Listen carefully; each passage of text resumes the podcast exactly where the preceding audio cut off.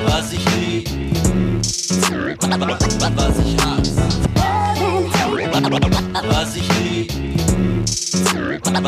was ich hasse.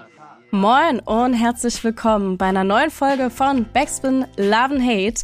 Ihr hört schon, Nico hat uns hier so ein bisschen, bisschen verlassen, ein bisschen alleine gelassen, aber äh, the show must go on.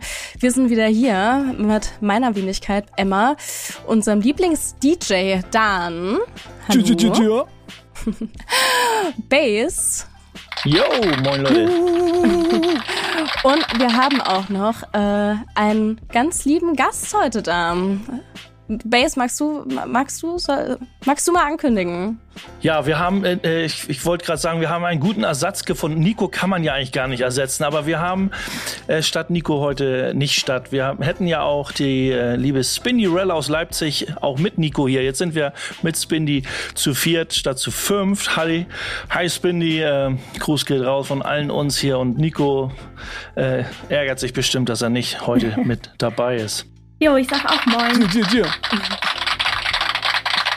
Ja, Spinnerella. Dan hatte gerade eben so Spinderella. Das ist ja leicht immer zu verwechseln. Ne? Spin, Spinny, Spinderella, ähm, äh, Salt and Pepper ähm, kommt wahrscheinlich äh, im, der Impuls, dich irgendwie so als, als Nickname, Künstlername, wie auch immer so zu nennen, kommt mit ich sage jetzt mal mit Sicherheit von da. Wir hatten gar nicht noch, ist noch gar nicht darüber gesprochen, wo, äh, wo die Anlehnung herkommt, aber sie ist ja mehr als deutlich, denke ich mal. Ja, auf jeden. Also das war so, wie das wahrscheinlich häufig ist, so erster Gig und irgendein Name musste her und dann, ja, dachte ich Spinderella, weil man spinnt ja auch die Platten einfach. Und dann ähm, habe ich aus, den, aus dem ER quasi ein Y gemacht und ähm, ja, seitdem bin ich Spindy.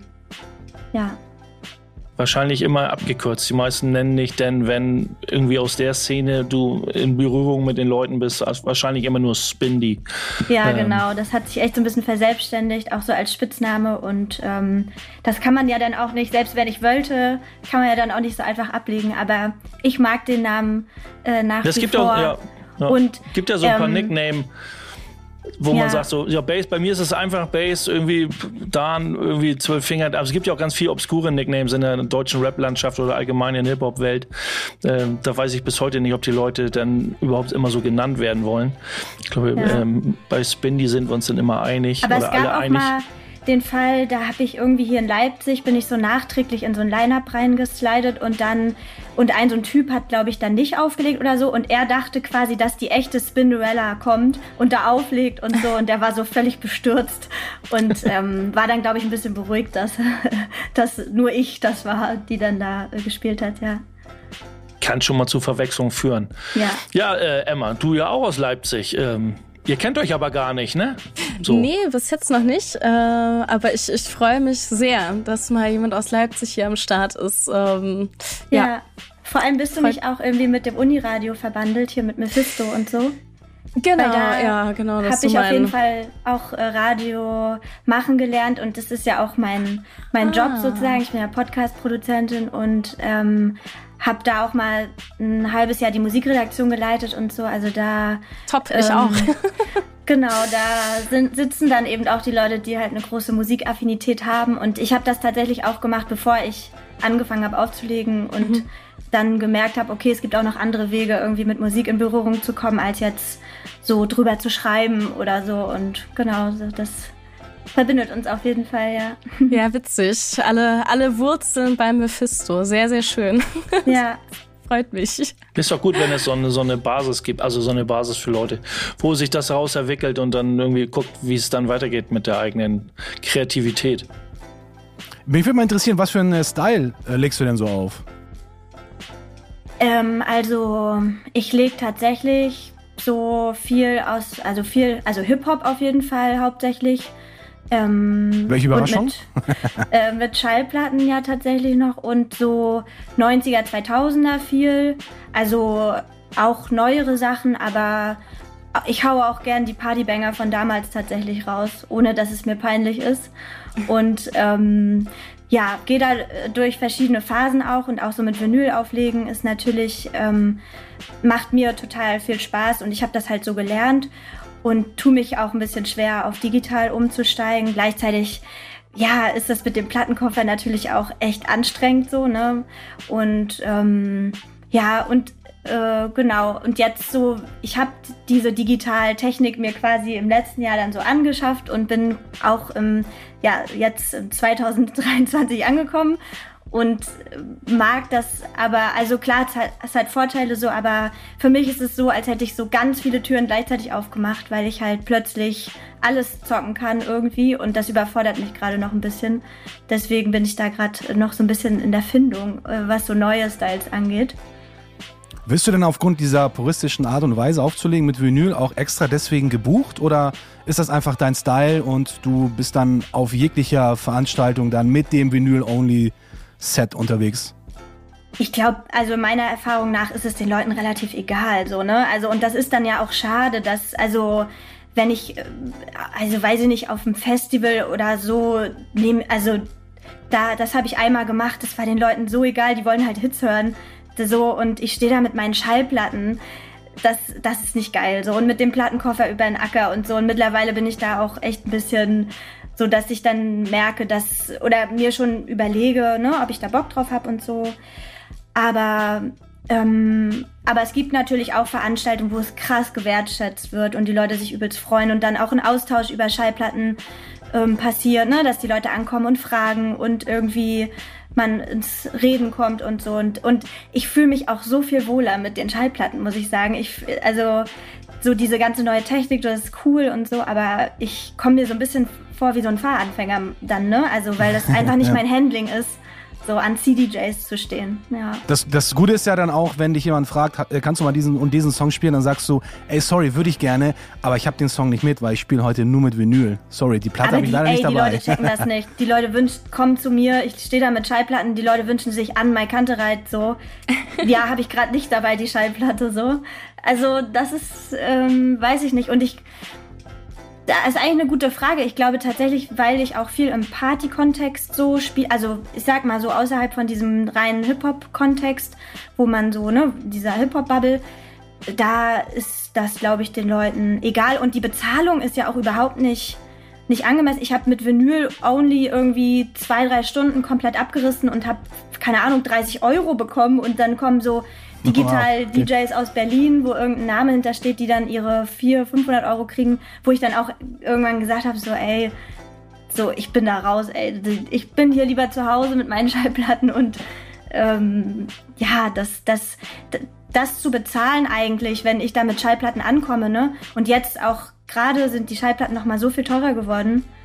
So, wobei das Ding ist auch so, ich muss schon auch sagen, ich, ich wühl auch immer ganz tief in den Cheapo-Kisten. Also ich spiele auch die 3-4 Euro-Singles aus den 90ern, die ähm, irgendwie noch, ja, die, die irgendwas haben, wo ich beim Anhören merke, so geil, habe ich Bock, die zu zocken. Also ich ja, ja kaufe auch gerne günstige Platten tatsächlich. Ist ja auch oftmals so, dass man einfach, also wenn es jetzt nicht irgendwie die Großraumdisco ist, wo du die Masse bedienen musst, aber so, ich meine, wo du sagst mit Vinyl, wo du dich wohlfühlst, ich gehe jetzt mal schwer davon aus, dass es eher die etwas kleineren Veranstaltungen sind oder die Bars, so kleine Open Air, irgendwie Hinterhofveranstaltungen oder also eher auf in kleineren Rahmen, wo sich äh, nicht irgendwie jetzt Party-Liebhaber finden, sondern wirklich eher so fast schon so eine Freunde, Friends and Family-Geschichte immer auftut. Ähm, da sehe ich das ja auch, äh, dass, dass da eben die Wertschätzung für, für Vinyl Only oder wenn jemand mit Vinyl spielt und dann ähm, will man ja auch die Musik hören, die der DJ für sich mitbringt oder seine Musik mitbringt und nicht die Musik, wo er denkt, äh, ja, jetzt kann ich die Leute damit äh, äh, catchen. Ist natürlich auch so, und dann guckt man so, was könnte gut kommen, aber äh, ich finde es ja immer gut, wenn, wenn Leute wegen dem DJ und seinem Sound oder sein, ja, seiner Musik, die sie mitbringen, mhm. kommen würden. So, ne? Das äh, ist halt nochmal noch mal mehr die Wertschätzung für den DJ an sich und nicht nur, weil er ein gutes Gespür hat, wie er die Leute zum Tanzen bringt, so einfach, dass er ja, ja das und ich glaube so, bei, ich kann das, ich kann das andere halt gar nicht. Also ich könnte mich jetzt gar nicht äh, nachts hinstellen und da so abliefern mäßig so. Ich brauche das auch, dass da ein Gefühl hinter ist. So, ich mache das relativ spontan. Ich bereite mich eigentlich nicht, also vor Corona habe ich mich eigentlich nie vorbereitet so, weil mein erster Gig, den ich so in einem Club hatte, da ist so technisch alles schief gelaufen und ich hatte mir aber im Kopf überlegt, ah, okay, so und so mache ich's und dann ist so alles schief gelaufen und dann habe ich so Helge Schneider hat das auch mal gesagt, dass er sich nicht vorbereitet, dann kann auch nichts schiefgehen. Und so habe ich das dann gehalten und auch diesen Moment, ne, diesen so, so, also super flexibel auf die Leute zu reagieren, das mag ich halt irgendwie auch. Und ähm, ja, durch Corona und so hat sich es ein kleines bisschen verändert, aber das ist eigentlich das, was ich am meisten mag und alles andere drumrum interessiert mich auch gar nicht so. Also dann, ne, ich lebe ja auch nicht davon so, sondern ich mache es halt, weil ich halt Bock habe und weil es mir Spaß macht und so ein ja, so Großraumdisco-mäßig und dann Leute, die vielleicht ankommen und sagen so, ey, kannst du vielleicht deinen Sound ein bisschen in so eine Richtung, da, da bin ich dann komplett raus, ne? Also ist gar nicht mein Ja, gerade du hast ja jetzt auch letzten Sommer auf, dem, auf der Tape-Fabrik gespielt, so ein bisschen als Warm-up auf der hinteren Bühne, also Open Air so ein bisschen, wo die Leute schon so langsam äh, den Laden so, also dass so die, die Fans und Freunde der Musik so langsam kommen und chillen in der Sonne mit einem Bierchen und einem Kaltgetränk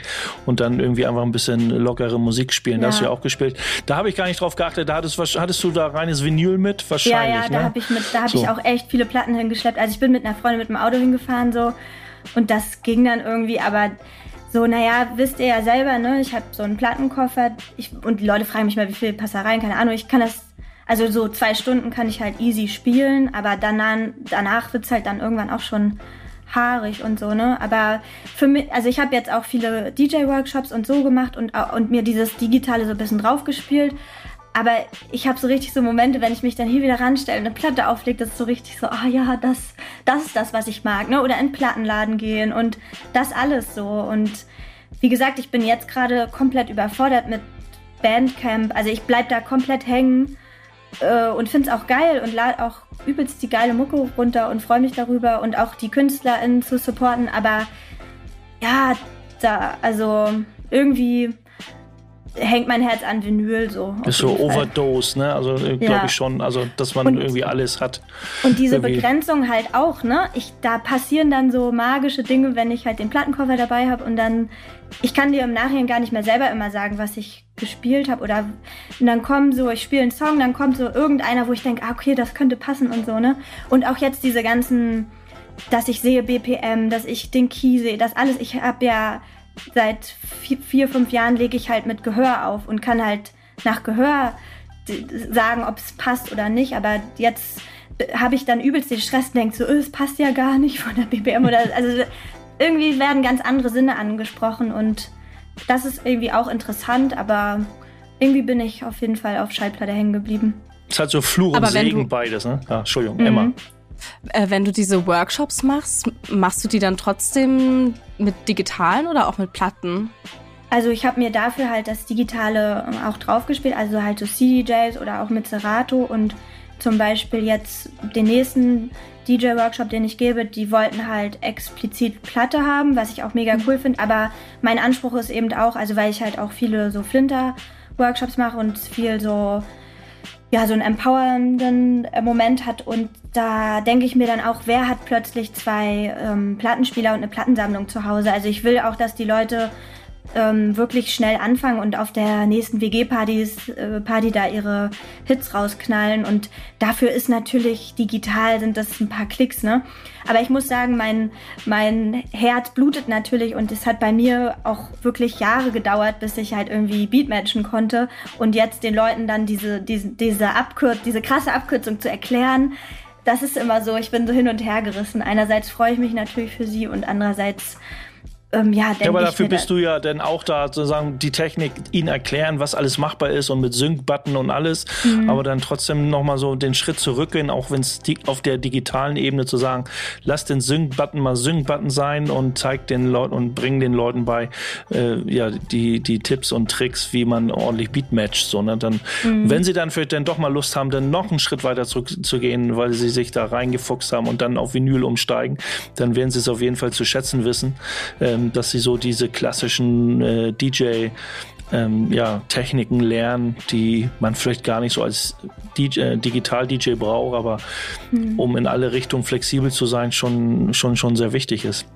Ja, und ich, also, ne, ich schub's da technisch gerne an, aber letztendlich äh, geht es ja um die Leidenschaft und um mh, ja um die Liebe zur Musik und vielleicht auch um eine besondere Selection so ne also ich also ich hinterfrage auch ganz krass, was macht denn einen guten DJ aus, ne? Weil das halt auch mich zum Beispiel daran gehindert hat, ganz lange überhaupt anzufangen, weil es mir halt irgendwie Angst gemacht hat, da zu stehen und dann ja, also so und jetzt denke ich mir auch so diese diese fein geleckten Mixes, die man eben auch hat durch diese digitalen Geschichten so, ich freue mich eigentlich eher, wenn ich Mixtapes höre, wo man den Schnitzer hört oder wo ich höre das bei mir ganz viel, wenn ich Sachen aufnehme, wie ich halt arbeite an der Schallplatte, wenn das irgendwie immer noch wieder so ein bisschen schief oder ich versuche den quasi reinzuschieben noch. Und das mag ich halt, weil da man hört halt auch, dass es ein Mensch gemacht hat, weil so ein ne, also so die ganze Technik und die keine Ahnung, ich gebe bei Spotify 90er Jahre Hip-Hop ein und krieg die übelst geile Playlist und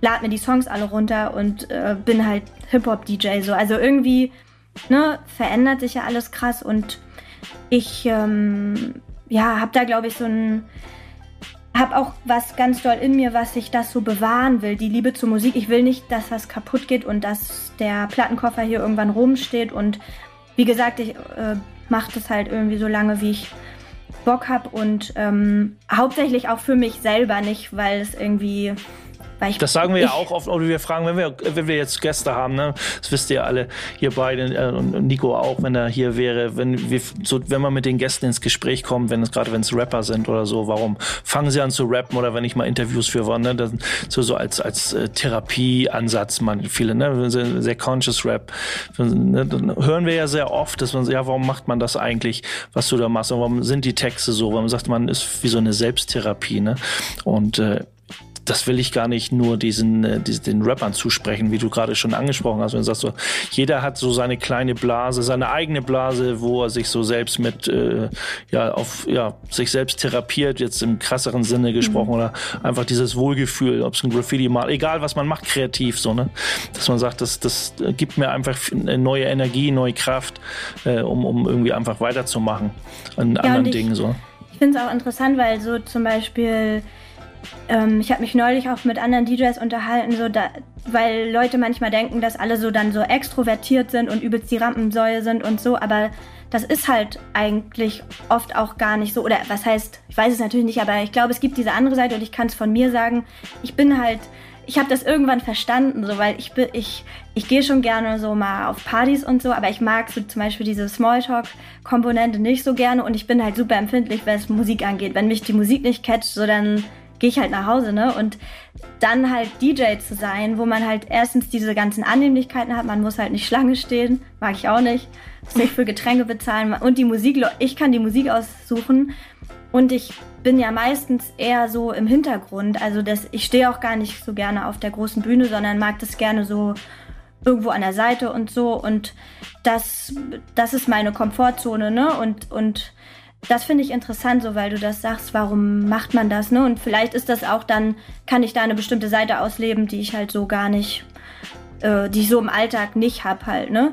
Dann hat man so ein, ja, dann hat man so einen Charakter, so ein so Spindy, geht dann halt irgendwie raus. Ich fand's krass, als Corona war, habe ich mich das halt gefragt, so was gibt mir das eigentlich und will ich, gebe ich jetzt Energie da rein, dass das, dass ich das weitermache oder nicht oder so und ähm, ja, ist auf jeden Fall ähm, interessant, ja.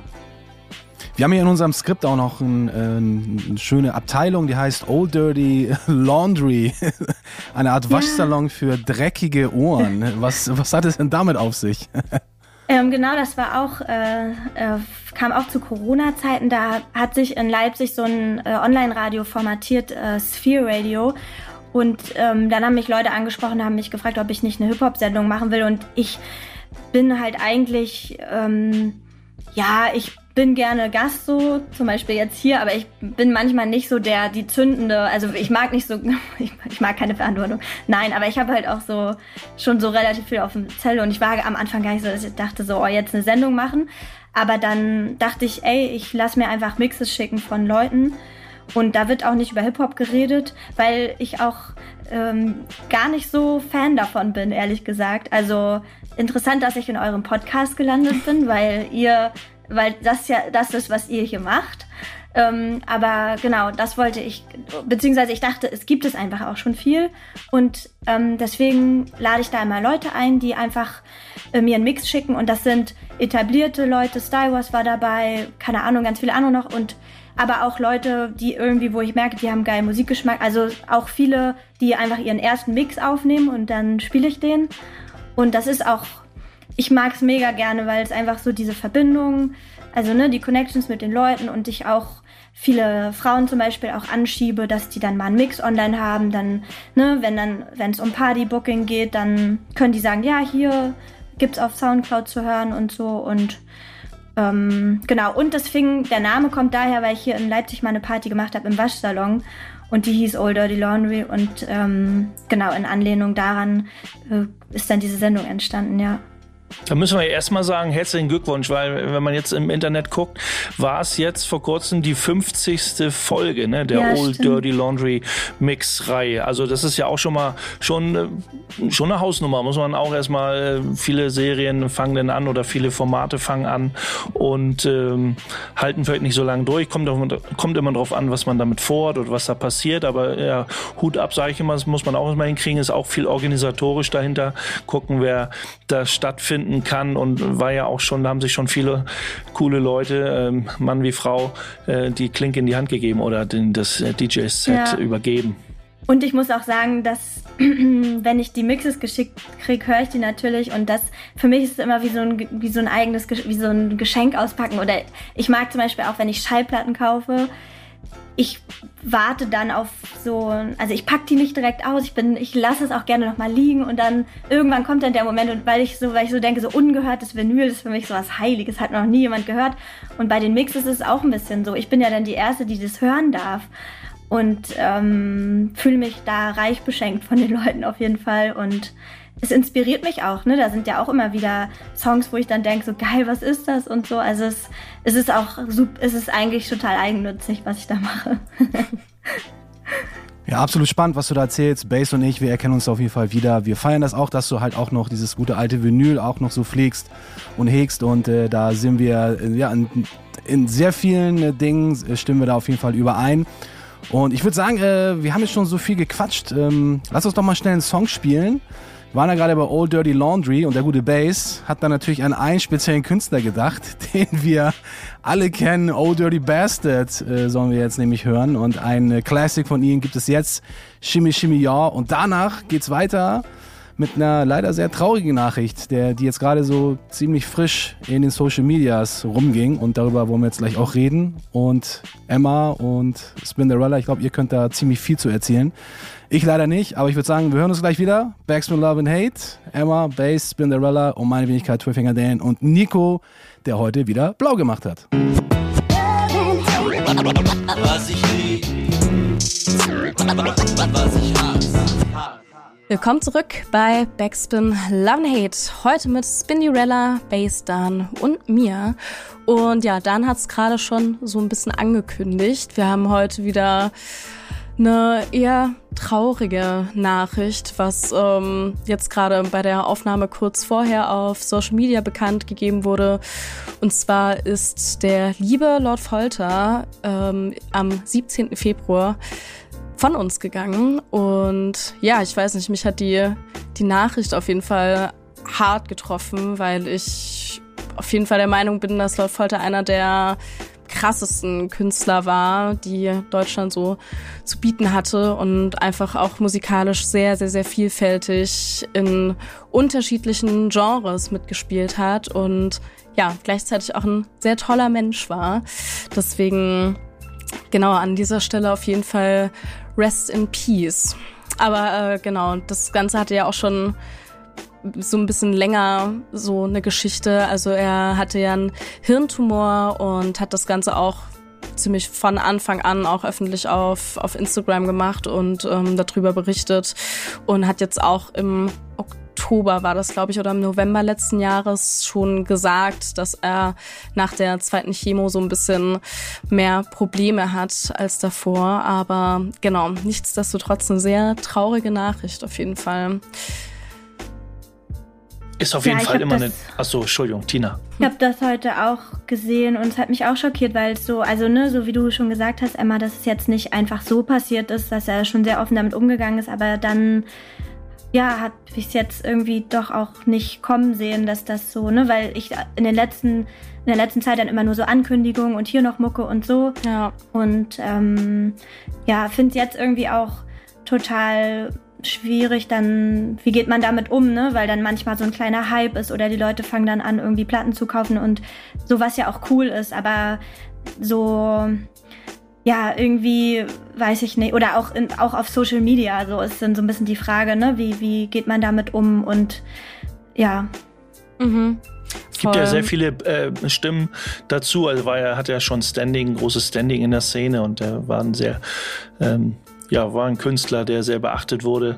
Ähm, in, hat in verschiedenen Genres stattgefunden, wie du schon gesagt hast. Emma war auch, hat auch sich in sehr viel in der Popwelt und oder, oder poppigen Rap-Welt und, äh, und in der Klasse auch im Boom-Web. Also irgendwie so eine so ein Spagat für sich gefunden und alles ausprobiert. Das hat es bei mir so ein bisschen äh, dazu geführt, dass ich ihn gar nicht so verfolgt habe auf dem Zettel. Aber ich hatte ihn schon, ich weiß wer er ist und ungefähr was er macht. Und das ist umso trauriger, wenn ich, wenn ich einfach nur also, keinen richtigen Bezug zu der Person ähm, Julian Wachendorf, wie, ein, ein, wie sein richtiger Name äh, ist und war, äh, leider war. Ähm, aber er ist halt äh, Baujahr 92, also er ist äh, 33 geworden. Leider nur. Und das stimmt mich halt immer so traurig. Ne? Also 31. Ja. ich weiß jetzt nicht genau, wann er äh, äh, Geburtstag hatte, so, äh, Entschuldigung, ja, 31. Aber ja, viel zu früh, so, ne? Also egal, wer da von uns geht, ne? Dann gerade so in der Blüte seiner kreativen Phase, die meisten Menschen. Und dann, äh, egal, im, ob das eine kreative Phasen sind oder in welcher Lebensphase auch immer, aber äh, umso trauriger so, ne? Ich muss Ja, sagen, dass ich mich auch erst in letzter Zeit mit ihm musikalisch besch äh, beschäftigt habe, weil ich am Anfang diesen Namen einfach nicht auf den Namen klargekommen bin, weil das für mich so dieses Lord und dann in Kombination mit Folter war für mich so irr. Es hat richtig so ein bisschen so ein äh, so irr, Ekel ausgelöst und dann ähm, habe ich aber mich mit ihm beschäftigt, weil ich auch, äh, also ich kenne ihn nicht persönlich, aber Freunde von mir, ähm, die ihn halt kennen und auch immer gesagt haben, also oder ihn halt als lieben Menschen super gerne mochten. Und dann habe ich mich halt mal mit der Musik beschäftigt und ähm, ja, so wie du gerade schon gesagt hast, ne, sehr vielfältig, sehr, das ja irgendwie auch noch mal so ein bisschen aufgebrochen hat und ähm, ja, sehr traurig auf jeden Fall. Ich glaube, er war. Ich habe ein, hab ein interessantes Interview äh, von, äh, vom November 2020 gefunden ähm, von ihm, ähm, vom ND aktuell.de, da gibt es einen Artikel und ähm, wenn man das ein bisschen liest, dann ähm, zeigt das einen sehr sensiblen und sehr empathischen Menschen, ähm, was es dann noch umso trauriger macht. Also der hat da in seiner Kunst, er hat es auch immer, er hat in diesem Interview auch gesagt, dass er, dass er, wenn, wenn über seine Musik gesprochen wird, dass er dann er möchte das oder das versucht eben Musik zu schaffen, die ihn als Künstler darstellen und nicht irgendwie als, als Musiker. So, da möchte er in, eher in die Kunstgeschichte eingehen, wenn er es schafft und nicht in diese Musikgeschichte.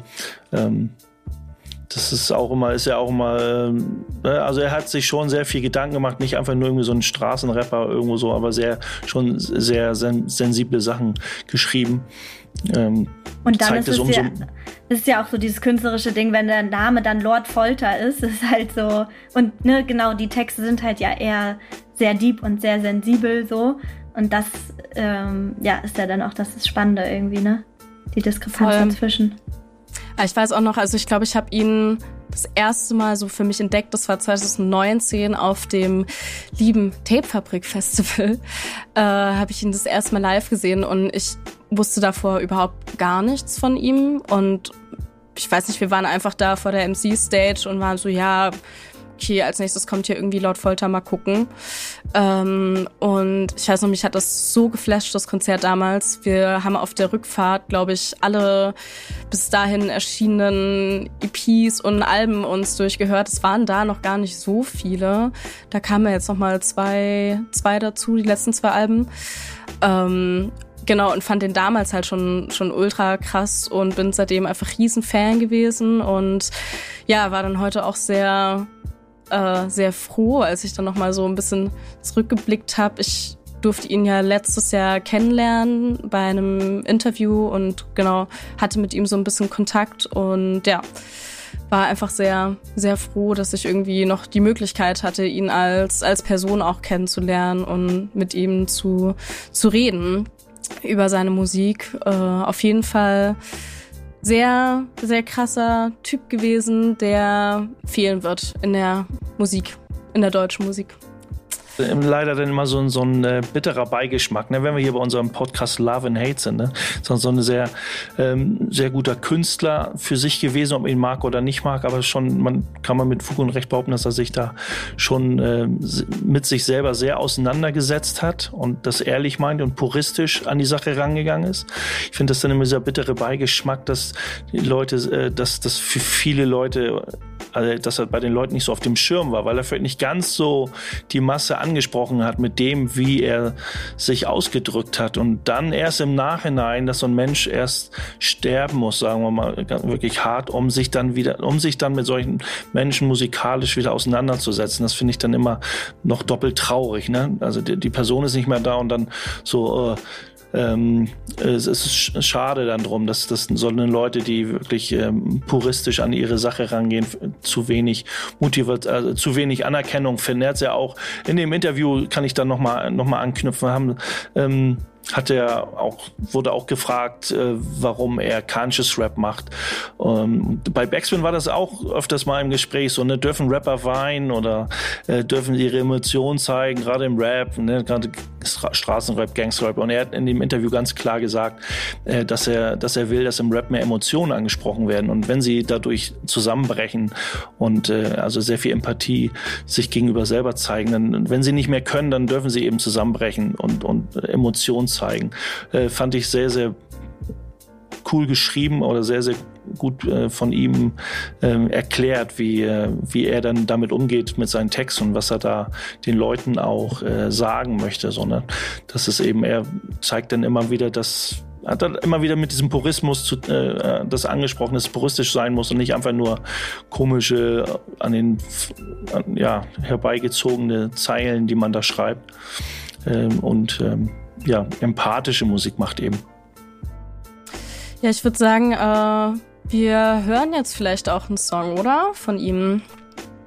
Auf jeden Fall hören wir jetzt natürlich einen Track von ihm. Äh, ihr habt mir noch schnell einen Song rüber geflankt, weil das ja ein ziemlich sehr, sehr spontanes Thema jetzt noch war für unsere Runde. Papierflieger heißt der Song von Lord Folter aus dem Album 1992 Day. Ich glaube, das spricht man richtig aus, aus dem Jahr 2020. Ja, Rest in Peace, Lord Folter. Und damit bis gleich hier bei Backspin Love and Hate.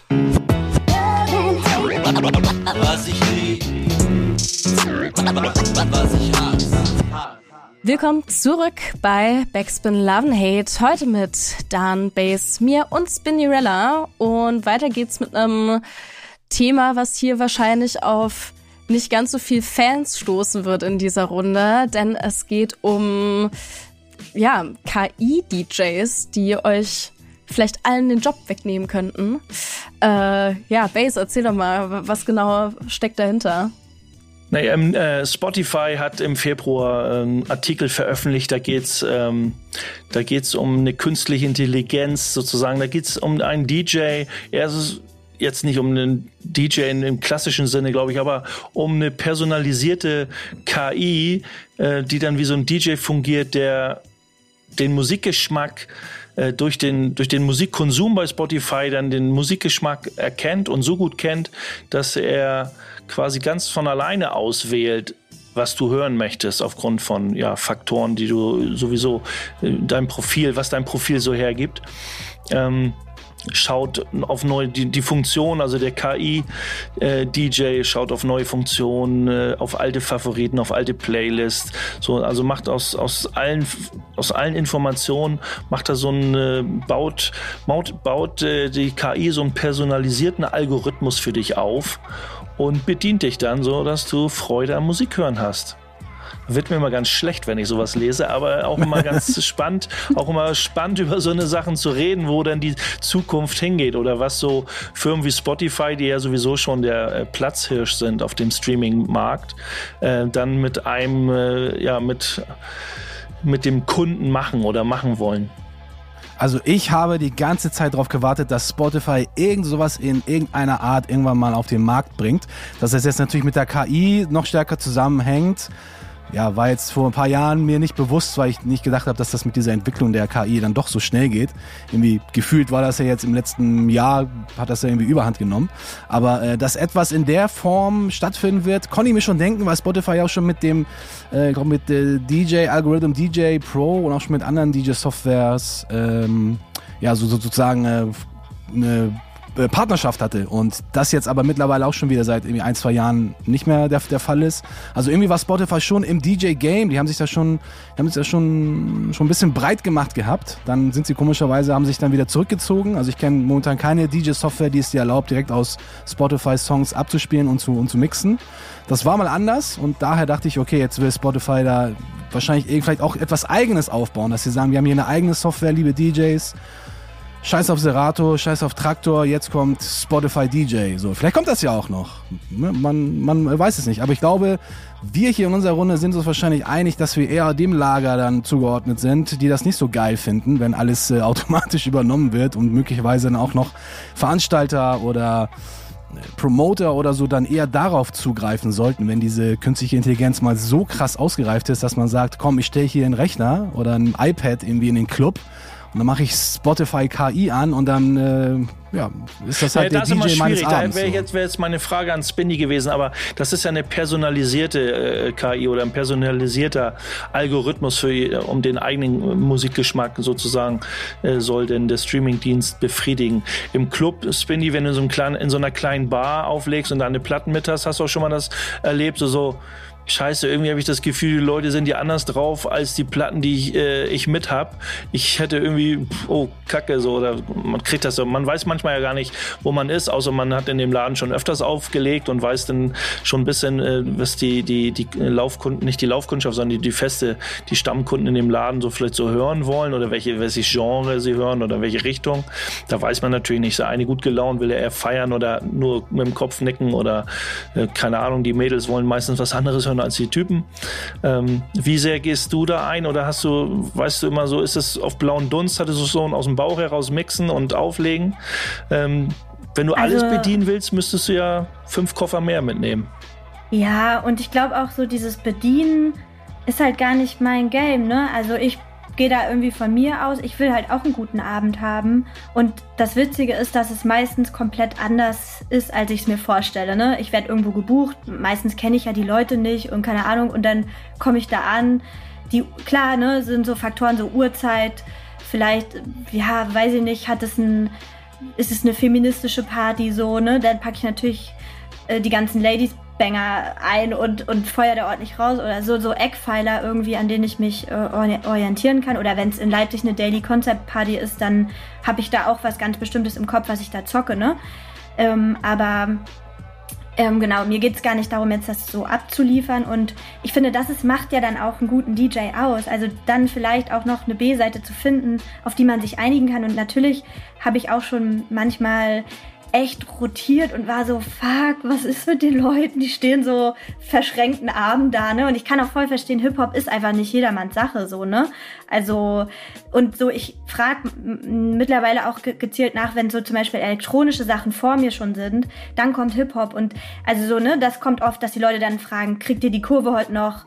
So, wann ist Abfahrt? So die, und die Leute wollen dann irgendwie bedient werden. Aber wie gesagt, ich ziehe mich da eher, eher aus dem zurück. Und ich finde so zu diesen KIs, ne, das ist so, ich habe zum Beispiel gesehen, dass es so Seiten gibt, wo du dann eingibst, ah, okay, ich will jetzt House-DJ sein, was sind dann die House-Tunes, so, ah, dann kriegst du das alles kuratiert und dann kannst du es runterladen für Geld und dann hast du die neuesten Sachen. Und ich, und als ich das gesehen habe, dachte ich so, nimm mir alles, was mir Spaß macht und äh, nimm, und ich, also so für Geld, das ist so, das verstehe ich auch an, an Menschen generell nicht, dass immer, dass sie immer denken, diese Abkürzungen sind jetzt ne, das Nonplusultra, aber es nimmt ja auch den Spaß, genauso wie wenn du bei McDonald's am Automaten bestellt und nicht mehr irgendwie den wenigen sozialen Kontakt hast mit einer Person.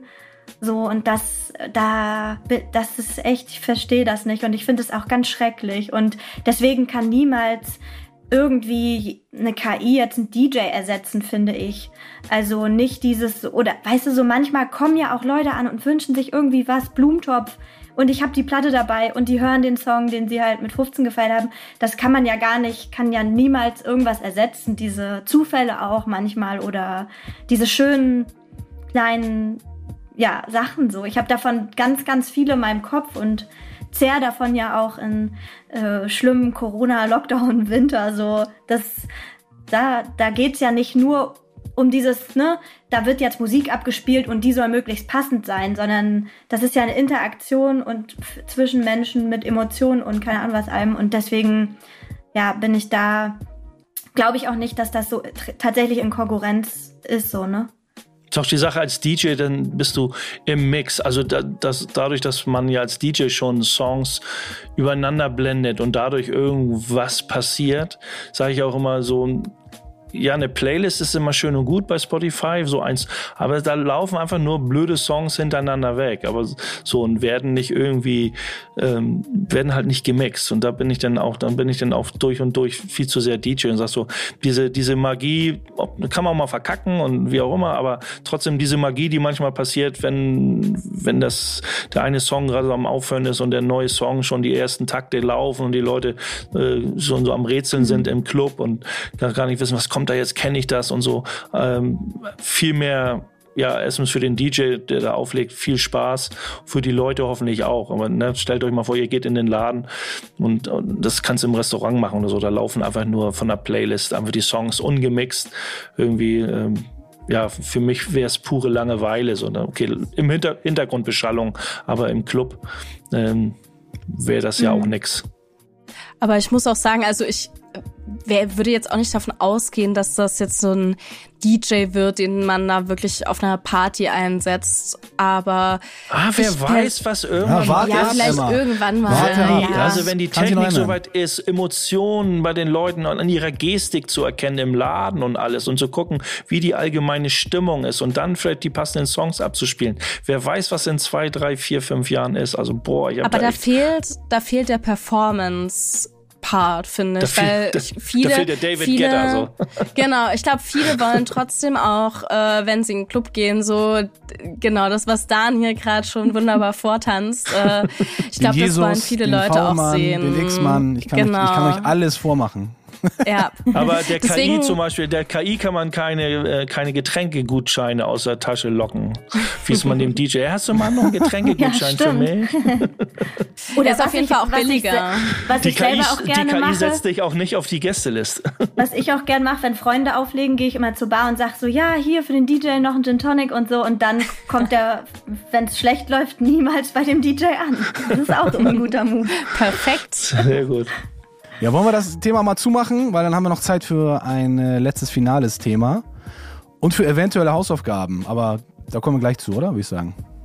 Bass, äh, Bass ah. hat sich nämlich einen Song gewünscht, ein äh, Song, der sehr mit Hamburg City äh, verbunden ist. Nämlich es geht um die Gruppe 1, 2, gibt's ja leider schon lange nicht mehr, Rabauke und äh, Dendemann.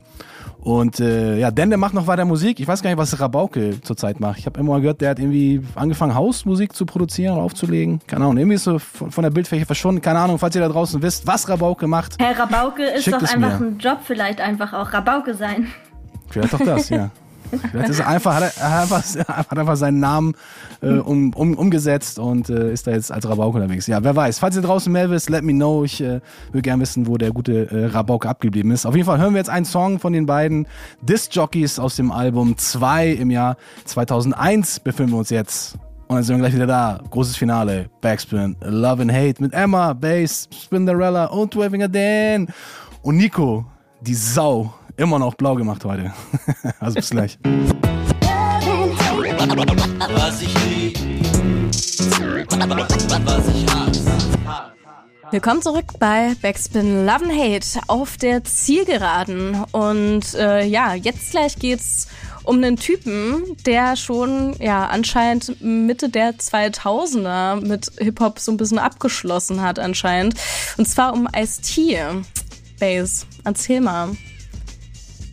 Ja, es gibt äh, auf nme.com, äh, das ist ein, Net, ein ja, Net, Network-Sender äh, in Amerika, gibt es ein paar News. Ähm, Ende Februar sind da gekommen von Ice-T. Ähm, ja, wer kennt ihn nicht? Ice-T von der West Coast. Ähm, hat ähm, fängt damit an, dass er sagte, für ihn wurde die Musik albern äh, Anfang der 2000er und die Kids fingen an, sich komisch, äh, komisch auszusehen, sich komisch anzuziehen. Ähm, ja, wollte im Prinzip damit sagen, das ist irgendwie nichts mehr für ihn, wenn er die Hip-Hop-Szene von heute betrachtet. Da hat für ihn schon Mitte der 2000er Jahre ein Paradigmenwechsel in der Hip-Hop-Szene äh, stattgefunden oder so wie er sagte, beobachtet hat. Ähm, und es, ja, es hat ihn ein sehr unangenehmes Gefühl vermittelt, was da passiert. Das, was wir seit zwei, drei Jahren, haben Sie gerade schon gesagt, irgendwie uns komisch aufstößt, das ist ihm schon viel früher aufgefallen. Wenn man vielleicht so zurückblickt. Ähm, ja, wir wissen nicht, was er so beobachtet in Amerika, wie da sind natürlich die Amerikaner ja auch immer einen allen Schritt voraus, vielleicht mit Genrewechsel und Paradigmenwechsel. Ähm, ich gebe Ihnen da auf jeden Fall ja, ich stehe ihm auf jeden Fall bei mit seiner Aussage. Ich weiß gar nicht, was genau meint er denn damit, mit, dass die Musik albern wurde. Mitte der 2000er. Naja, wenn man sich vielleicht so diese ganzen so Brr, Brr und Skrr, Skrr und Jau, Jau Texte von wem auch immer anhört und äh, bunt gefärbte Zähne und bunt gefärbte Haare von äh, vielen Protagonisten der letzten Jahre, dann kann ich mir schon vorstellen, wen er damit meint. Gerade Ice-T, äh, der ja eher stra typischer Straßengangster-Rapper und damit Buddy Count ja auch noch so Crossover-Musik gemacht hat aus, aus dem Rock, Metal, Punk, äh, Rap, äh, so quasi alles vereint hat, kann ich mir schon vorstellen, dass sagt so, boah, das ist mir hier, Jungs, äh, kann ich nicht, kann ich nicht. Aber war das denn äh, Mitte der 2000er auch schon so? Also ich meine, ne, ich finde das immer ein bisschen schwierig. Äh, Mitte der 2000er war ich im Kindergarten. Ähm, das ist für mich immer schwer, schwer einzuordnen, wie der Sound damals klang. Naja, es war schon so vom Crunk und Atlanta bestimmt. Also es ging schon ziemlich los. Also ich finde auch, dass bis Mitte der 2000er da der Sound eher schon äh, eher so den Class Classic Mode er hatte, da wurde sehr viel immer noch gesampelt und dann kam irgendwie Atlanta um die Ecke und ganz viel, äh, also der, der klassische Trap wurde ja auch irgendwie geboren und der Sound wurde dann immer äh, elektronischer, auch generell in den ganzen, in den ganzen Pop-Game wurde es auch immer sehr, sehr elektronischer zu der, zu der Zeit. Deswegen kann man das schon eigentlich so ganz gut nachempfinden, aber natürlich geht das halt auch eher dann nur für den Mainstream. Also wie im Underground, also da gab es immer noch so, so viel gutes Zeug, selbst Bass und ich, wir haben äh, 2008 haben wir auch noch eine äh, Platte rausgebracht, die halt vor Boom Bap so gestrotzt hat. Deswegen war das für uns jetzt im Mainstream jetzt gar kein großes äh, Problem.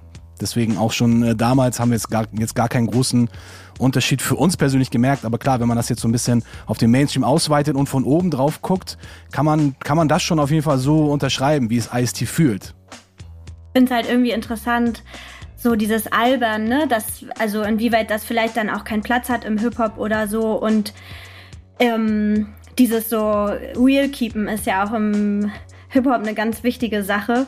Und ich finde es dann eher eigentlich auch schön, wenn vielleicht mal jemand albern ist. Und ich kenne ziemlich alberne Rapper aus Leipzig. Die habe ich nämlich auf der Tape-Fabrik auch mit auf die Bühne geholt. Und das hat mir sehr großen Spaß gemacht. Und ich habe viele Fragezeichen in den umstehenden Gesichtern gesehen. Und ähm, ja, bin auf jeden Fall, äh, spreche mich auf jeden Fall für das Alberne aus. Die hatten eine Line gegen Backspin. Ich erinnere mich Echt? noch dran. Ja, ja. ich habe mit den Jungs, aber es war noch, also, also was ist Keep It Real? Also ich habe mit den Jungs auch noch äh, dann im, im, äh, bei, in der, bei der Tape-Fabrik gesprochen und immer wieder ein bisschen Smalltalk mit denen gehabt. Und äh, das ist so, die waren einfach witzig drauf und coole Combo und sie haben das schon so für sich gefühlt und einfach Spaß an der Sache. Also für auf ihre Art und Weise waren sie ja real, so mit dem, ja. was sie so. Sie ja, haben sich ja, sie haben sich ja damit wohlgefühlt und nicht irgendwie so irgendwie so eine Jacke angezogen und dann, oh, die, eigentlich passt die Jacke nicht, aber ne, ich, dafür kriege ich jetzt richtig viel Geld, wenn ich diese enge Jacke anziehe und dann muss ich nachher wieder ausziehen. Nee, die haben ja auch diesen Spaß vermittelt, aber ich denke auch, Ice-T hat auch so denkt auch eher so, Leute, was macht ihr da für einen Quatsch irgendwie? Irgendwie, das, das ist nicht die Art und Weise, die mit die Hip-Hop äh, sozusagen darstellen soll. Also da kann ich in, in der Hinsicht wahrscheinlich auch ein bisschen verstehen. Aber da hat ja jeder auch eine eigene Sichtweise auf die Dinge. Vielleicht könnt ihr ja nächstes Mal Ice-T und die Jungs aus Leipzig, äh, die Codebushis, äh, einladen. Das wäre ja dann auch mal spannend. Und Coco, seine Frau, die würde ich auch gern mal sehen. Top. Ich weiß nicht, ob, äh, ob Ice-T, ob das bei dem so ein Zeitplan passt, tatsächlich, so eine Love-and-Hate-Aufnahme, aber wir können es das nächste Mal versuchen, auf jeden Fall, äh, ihn zu fragen, was genau er denn eigentlich mit, mit Alban überhaupt meinte. ja, aber äh, also ich finde es auf jeden Fall naja, er Ja, beschwert sich halt spannend. so. Er hat in, diesem- in diesem Artikel steht eben, dass so Leute wie Public Enemy, Rakim, Big Daddy Kane, Wu-Tang Clan auch immer weniger Schallplatten, also die großen Heroes der damaligen Zeit, also immer weniger Schallplatten und da dieser Paradigmenwechsel stattgefunden und ganz andere Leute mit ganz anderen Messages, so, ne, da beschwert er sich ja auch. Also die Leute, die wirklich die, die Hip-Hop-Kultur äh, auch jetzt inhaltlich so krass äh, da- dargestellt haben und so viel zu sagen hatten auch und für die Kids auch ähm, Vorbild waren, dass da so eine krasse Veränderung stattgefunden hat, das äh, klagt er ja auch an.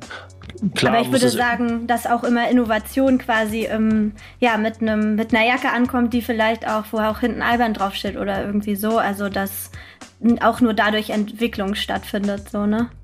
Also, dass da was Neues passiert, dass was Neues passiert, ist ja völlig klar. Das geht immer, das kann nicht immer, kann nicht immer das Alte immer, das, das, das Alte kann nicht immer das Hippe sein, sondern es muss immer was Neues kommen, was hip ist.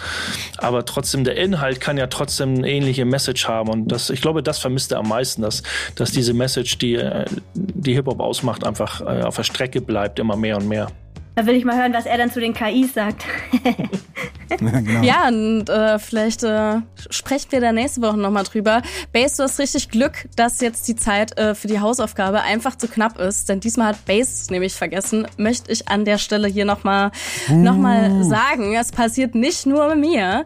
Ja, genau. Wir sind nämlich auch schon am, am Ende angekommen hier bei Backspin Love and Hate. Spindirella, schön, dass du bei uns warst. Ja, danke für die Einladung. Hier. Sehr, sehr gerne. Und dann äh, sehen wir uns in zwei Wochen wieder. Vielleicht dann auch wieder mit Nico. Mal gucken, ob er mal wieder vorbeikommt. Es ist übrigens die hundertste Folge. Die hundertste Folge nächstes Mal. Ja. Special, special. Ja. Stimmt. Yay. Vielleicht auch mit Special Guest. Bis dahin. Tschüssi. Was ich lieb, was ich hasse. Was ich lieb, was ich hasse.